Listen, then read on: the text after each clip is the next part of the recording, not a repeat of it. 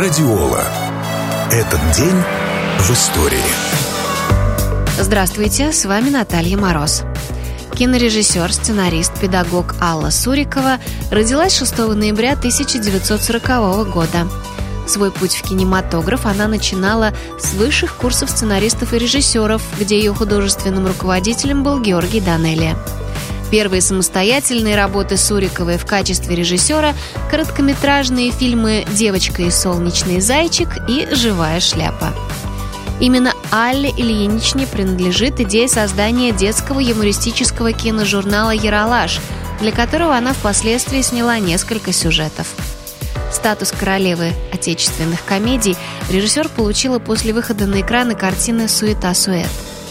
До сих пор пользуются популярностью такие ленты режиссера, как «Будьте моим мужем», «Ищите женщину», «Человек с бульвара Капуцинов», «Любовь и сакс» и многие другие.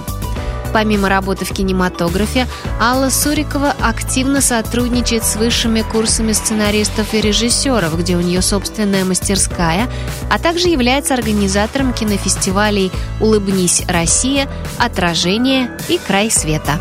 Радиола. Этот день в истории.